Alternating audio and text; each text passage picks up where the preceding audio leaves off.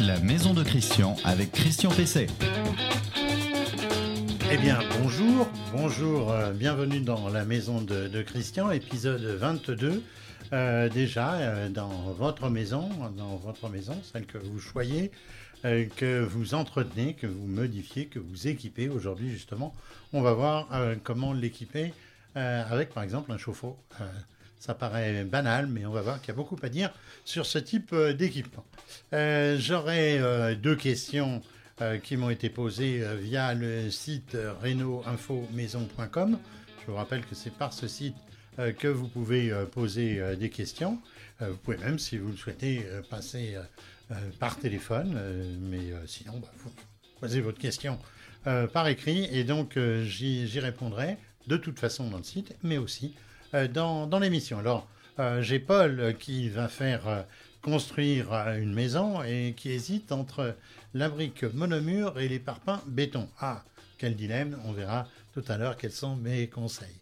J'ai aussi la question de Josette qui se demande euh, pourquoi et par quoi euh, remplacer sa vieille cheminée euh, à foyer ouvert elle est terrorisée, elle dit si c'est interdit, puisque ça l'est effectivement dans certains endroits, qu'est-ce que je vais pouvoir faire Par quoi vais-je pouvoir, euh, pouvoir la remplacer? Alors, dans le conseil de la semaine, celui que je vais vous donner tout de suite, eh bien, on va voir euh, comment poncer un parquet avant de le vitrifier ou de le vernir ou de le huiler, mais c'est principalement pour le vitrifier euh, que je vous en parlerai cette semaine, puisque la semaine prochaine, eh très logiquement, je vous expliquerai comment vitrifier un parquet.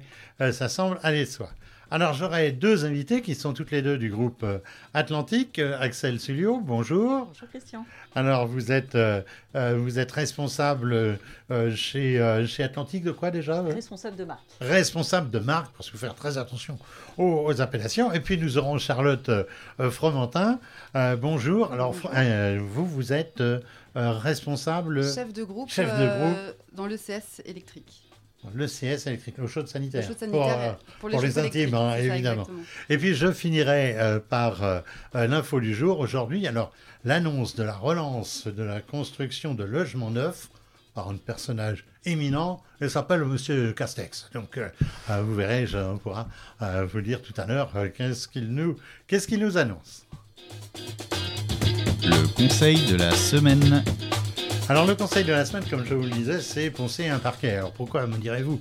Poncer un, parquet ben, D'abord parce que le parquet, euh, c'est considéré euh, par les Français comme le revêtement euh, numéro un. Revêtement, oui, ben, ça rentre dans la catégorie des revêtements. D'abord parce qu'il y a des parquets de recouvrement, mais même le parquet, je dirais, fixé sur sur Solive et, et sur euh, Lambourde, eh bien, euh, c'est le revêtement que les, Français euh, plébiscitent. Pourquoi? Parce qu'ils le trouvent décoratif, ils le trouvent confortable, ils le trouvent aussi inusable. Et c'est vrai, on va le démontrer aujourd'hui, c'est que même un parquet de deux siècles, eh bien, il suffit de le poncer pour ensuite pouvoir le le, revernir, parce qu'on va voir que vitrifier, ça ne veut pas dire grand-chose. En fait, c'est du vernissage. On peut le cirer, on peut le huiler. Euh, c'est euh, aussi parce que depuis euh, un certain nombre de décennies, on avait un peu la flemme d'entretenir ces, ces, parquets et on les recouvrait classiquement de moquettes, de lino à une époque, mais encore aujourd'hui, parce que ça existe encore, le lino, de revêtements souples plastique. Alors, si les lames sont un peu disjointes, ce qui est généralement le cas sur un parquet ancien, on va pas s'embêter essayer de les resserrer, c'est pratiquement impossible, sauf à démonter complètement euh, le, parquet, ben on va les reboucher. Alors, on les rebouche comment? On les rebouche avec de, la pâte à bois. Mais souvent, on commet l'erreur de reboucher directement des lames avec de la pâte à bois, et la pâte à bois, elle rétreint, elle se fendit, et ça fait moche, voire ça s'enlève euh, rapidement. Donc, il faut d'abord boucher euh, les, rainures qui sont donc apparentes, et ça, on le fait avec euh, de la, de la ficelle, tout simplement, mais sans papier, comme aurait dit euh, quelqu'un. Mais non, justement, euh, comme aurait dit le chanteur, eh bien justement, on, y met on peut y mettre du papier aussi, c'est-à-dire qu'on peut les boucher d'abord avec du papier mâché, c'est un papier journal qu'on a laissé imbiber dans, un, dans, un peu d'eau. Ça permet comme ça d'empêcher qu'il y ait une trop grande profondeur à, à, reboucher. alors ensuite, bon, on y met effectivement la, la pâte à boire, la sécher, éventuellement on en met on en met deux couches et puis on va le reboucher tout cela avec une spatule, avec ce qu'on appelle un couteau, un couteau de, peintre. Eh bien, on va ensuite pouvoir passer au ponçage. Alors le ponçage, il faut qu'il se fasse avec une ponceuse de type professionnel. Ne vous escrimez pas avec une ponceuse amande ou avec une, ponceuse orbitale à essayer de faire un parquet. Vous allez y passer du temps considérable, mais ça ne sera pas beau. Louez plutôt donc ce type de, de matériel. Le seul problème, c'est que ça pèse très lourd. C'est pour ça que ça ponce bien. Alors, euh, qu'est-ce qu'il faut faire? Ben, Il faut se faire aider. Ça coûte en gros une location, c'est entre 25 et, 50 euros par jour. Euh, ça vaut le coup parce que votre, euh, votre parquet, vous allez le poncer très facilement en une, en une journée. pensez avant de faire ça à calfeutrer les portes parce que ça va faire de la sueur, même si la machine absorbe, même si la machine absorbe la, la sueur, aspire la sueur, il y en a toujours qui s'en va. Et si c'est monsieur qui fait ça, madame sera pas très contente. L'inverse aussi, remarquez. J'imagine. Alors, euh, commencez, vous commencez par un abrasif gros grain, euh, par exemple du, un grain 24, et puis euh, vous irez d'abord dans le sens de des diagonales pour finir dans le sens du bois par du 120, c'est-à-dire quelque chose qui est, qui est, un, qui est quand même un abrasif assez fin. Euh, eh bien, comme la machine, elle va pas partout, c'est-à-dire votre grosse ponceuse à, donc à bande, elle peut pas aller partout, elle peut aller dans les coins, donc bah, vous finirez avec une petite ponceuse qu'on appelle une ponceuse delta, euh, qui a une euh, qui a une, une, lame, on parle de lame aussi, donc un support légèrement ogival qui permet d'aller dans les coins. Et eh bien voilà, après vous allez pouvoir passer à la finition, mais pour ça, c'est du teasing. Hein, je vous attends la semaine prochaine. Votre question à Christian Pesset. Alors nous projetons, euh, me dit euh, Paul, euh, nous projetons de construire en Nouvelle-Aquitaine et nous nous interrogeons sur le matériau à choisir. les uns ne jurent que par la brique monomure, les autres par les parpaings. Quel est votre avis? Alors, le parpaing, bah, vous le connaissez bien, on appelle ça aussi le bloc béton, des moellons dans certaines régions. Les appellations régionales, en France, on en est spécialiste. Alors quel est l'avantage? Ben, C'est un mode de construction euh, dont le coût est moindre, ça coûte moins cher que la brique monomure, euh, et puis surtout, c'est une, plus grande facilité euh, de mise en œuvre qui fait appel à un personnel, on va dire, moins, moins, moins spécialisé. On va voir pourquoi, parce que la brique monomure, elle, donc c'est une brique creuse qui est multi-alvéolaire, il y a beaucoup de, beaucoup de trous, donc elle emprisonne beaucoup plus d'air inerte bon, évidemment, euh, à, volume égal, le parpaing ou, ou, la, la brique, ça devrait, euh, ça devrait contenir autant d'air, mais là, on a de l'air inerte. Et donc, comme on a de l'air inerte dans, plus, euh, dans davantage d'alvéoles, eh bien, on va avoir un parpaing, un bloc plutôt, qui donc, en terre cuite, qui va être beaucoup plus isolant. Alors, il y a, il y a quelques années, jusqu'à la réglementation thermique 2005, eh bien, on pouvait même construire une maison en brique monomure sans avoir besoin de rajouter euh, d'isolant. Maintenant, c'est plus possible depuis déjà euh, la 2012, ça sera encore moins avec la RE euh, de 2020, mais l'isolation sera toujours moins épaisse avec une monomure qu'avec un parpaing. Donc, ça évitera de perdre, par exemple, de la surface à l'intérieur ou du volume à l'intérieur si, on fait une isolation par l'intérieur. Alors, Également, autre avantage, c'est que comme les blocs de, la brique monomure euh, sont beaucoup plus précis, sont beaucoup plus calibrés, euh, qu'on les colle et qu'on, c'est-à-dire on, met une colle et pas euh, du, mortier de ciment, eh bien on a un bâtiment qui est beaucoup plus étanche et l'étanchéité compte aujourd'hui très fortement dans la notion d'isolation de, de, la maison. donc ça présente aussi cet avantage, sauf à prendre des parpaings béton calibré, euh, mais ça, euh, il n'y en a pas encore beaucoup sur, euh, sur le marché. Et puis ça repose le problème d'avoir une main-d'œuvre spécialisée, puisque évidemment c'est beaucoup plus précis à monter. L'invité de Christian Pesset. Alors l'invité, ce sont les invités, les invités. Donc Axel Sulio, bonjour. et donc Charlotte Fromentin, bonjour également. Euh, alors, on, va commencer euh, peut-être avec vous, euh, Axel, pour parler d'Atlantique. On, on, en a parlé il n'y a pas très longtemps sur, sur cette antenne pour, pour parler donc de, de Pâques, de pompe à chaleur. Vous nous rappelez un petit peu ce que c'est qu'Atlantique? Atlantique, c'est une marque française qui fabrique depuis plus de 50 ans des solutions de confort thermique, que ce soit en chauffage, climatisation, ventilation ou encore en eau chaude sanitaire. Et donc pour répondre à votre question concernant euh, le chauffe-eau, justement, euh, Atlantique est aujourd'hui euh, le leader du marché du chauffe-eau sur le marché pro et propose des solutions innovantes qui répondent aujourd'hui aux attentes, aux attentes du consommateur.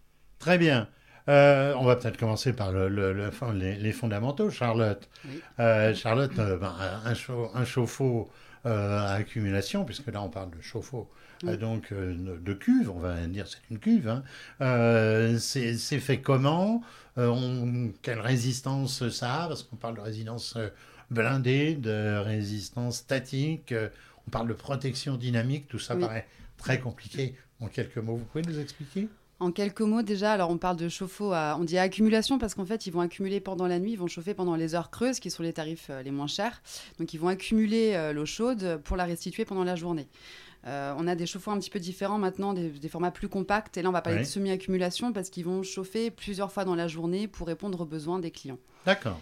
Ensuite, euh, effectivement, vous parliez de cuve. Donc un chauffe-eau, il est constitué d'abord d'une cuve qui va être euh, émaillée à l'intérieur pour venir protéger euh, l'acier finalement de la corrosion de l'eau.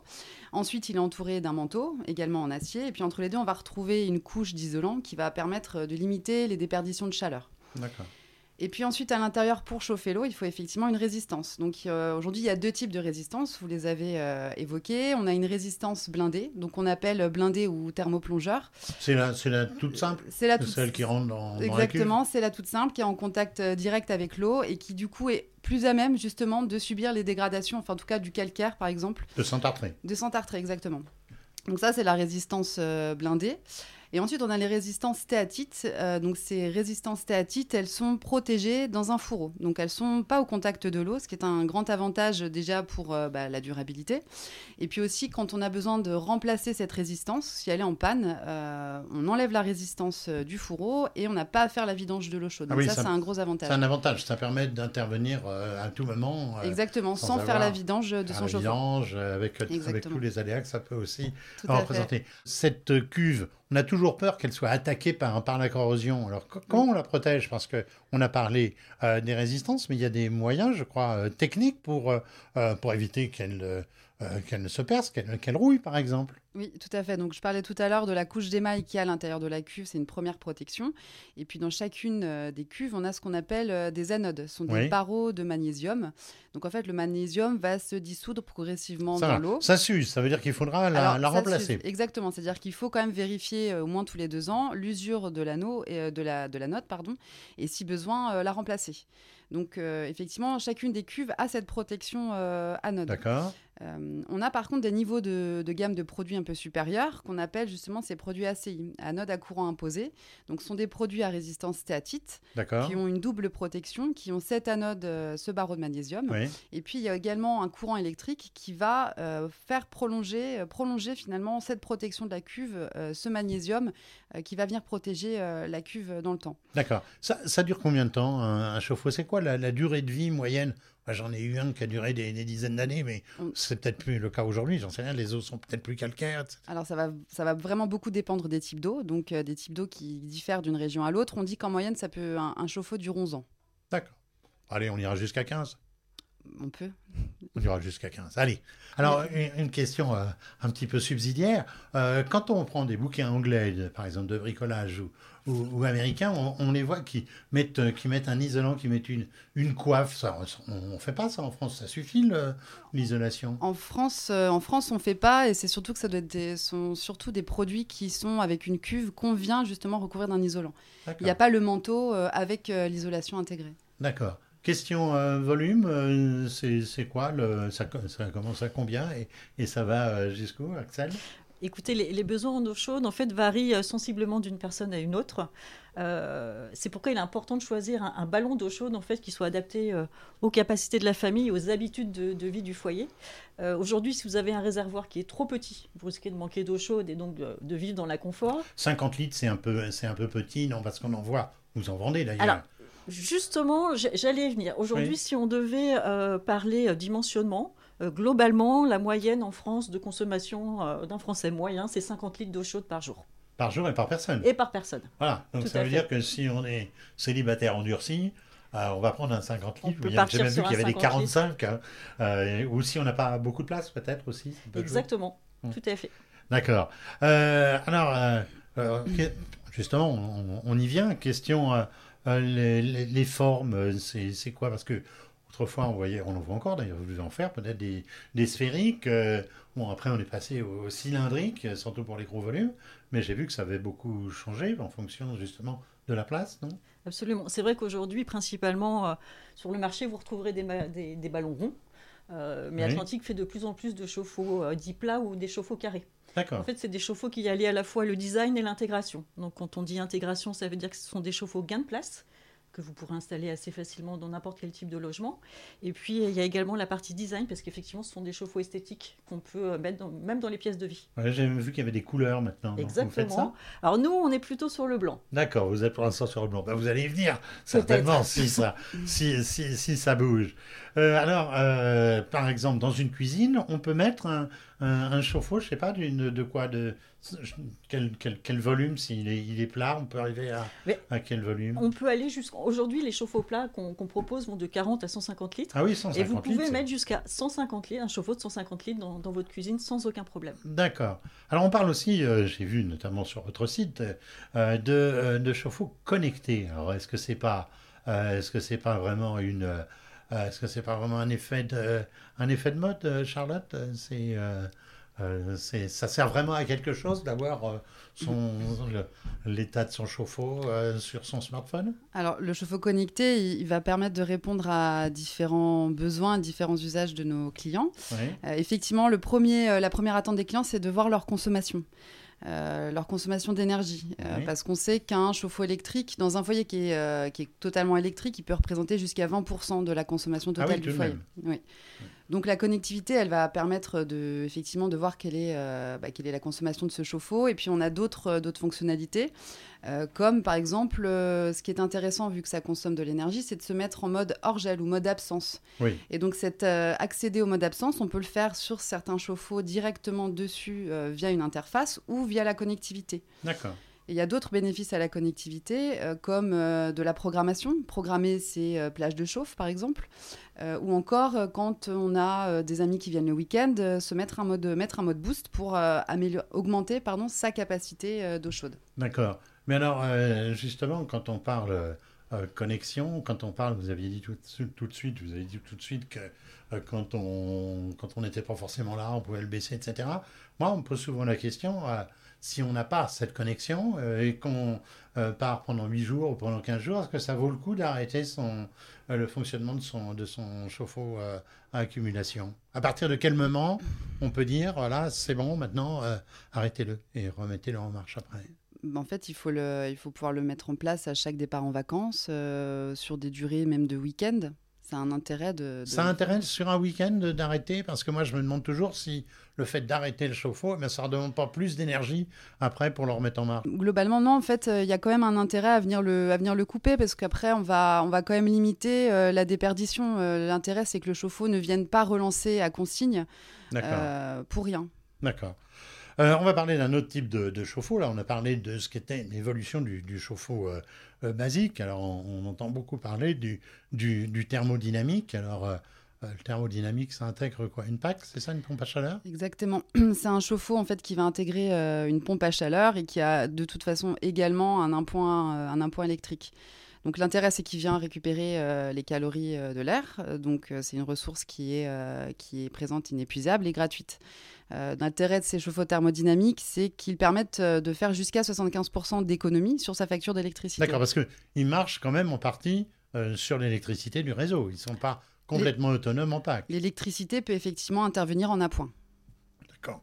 Alors, puisqu'on est dans les, dans les énergies nouvelles et renouvelables et, gratuites, il y a eu quand même un, boom il y a alors, je veux dire, il y a un moment, j'ai le privilège d'avoir quelques années dans ce métier.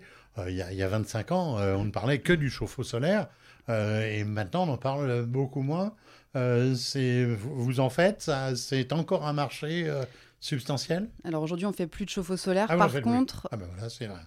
Par contre, on croit quand même euh, assez fort aux énergies renouvelables euh, et euh, à l'usage des ENR pour demain venir, venir chauffer l'eau chaude. D'accord. C'est-à-dire que c'est un, un, pari qu'Atlantique fait sur l'avenir et que demain, utiliser les énergies renouvelables pour faire en sorte que le chauffe-eau devienne une batterie verte, une batterie de stockage et donc une batterie verte, c'est pour nous un, vrai enjeu et c'est sur, quoi on travaille.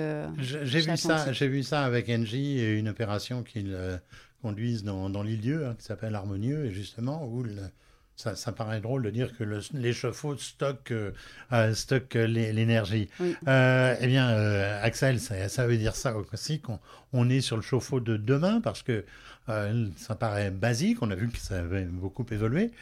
C'est quoi pour vous le, le chauffe-eau de, de demain chez Atlantique, euh, au-delà de, ce qui vient d'être dit on, y travaille déjà aujourd'hui, j'aurais tendance à dire. Et effectivement, euh, le chauffe-eau de demain, c'est un chauffe-eau de moins en moins énergivore.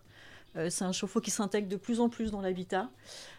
et c'est un, chauffe-eau qui offre le maximum de confort à nos clients consommateurs. D'accord, eh bien, merci, merci, merci Axel, donc Axel Sulio d'Atlantique. Euh, et, merci donc à Charlotte Fromentin. Merci. Euh, donc on en sait beaucoup plus, vous voyez, maintenant sur, sur, sur le chauffe-eau. Votre question à Christian Pesset. Alors l'autre question qui m'a été posée, donc euh, c'est par Josette.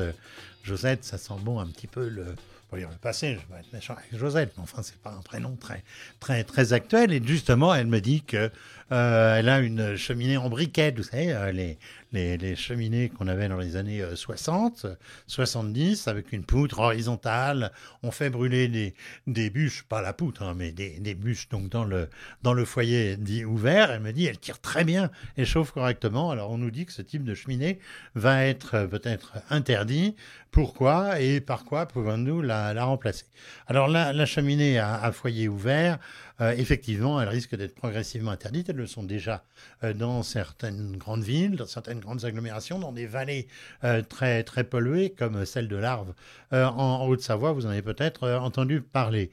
Alors, cette cheminée, elle vous donne satisfaction, mais certainement parce que vous ne payez pas le bois ou que vous ne le payez pas cher, parce que le rendement, il est très faible. Hein. Il est de 25% au, maximum. En réalité, c'est surtout un, chauffage par rayonnement, c'est-à-dire quand on arrive devant la cheminée, on a très chaud, mais dès qu'on part euh, un petit peu dans la pièce, on a très froid parce qu'en réalité, ça ne chauffe pas véritablement euh, l'air euh, de l'air de la maison. Alors, vous pouvez certainement la remplacer, la remplacer peut-être complètement, c'est-à-dire considérez que les briquettes, la poutre, tout ça, c'est du passé, et puis vous commandez une cheminée entière avec un foyer euh, intégré, ça sera certainement euh, la, meilleure euh, solution.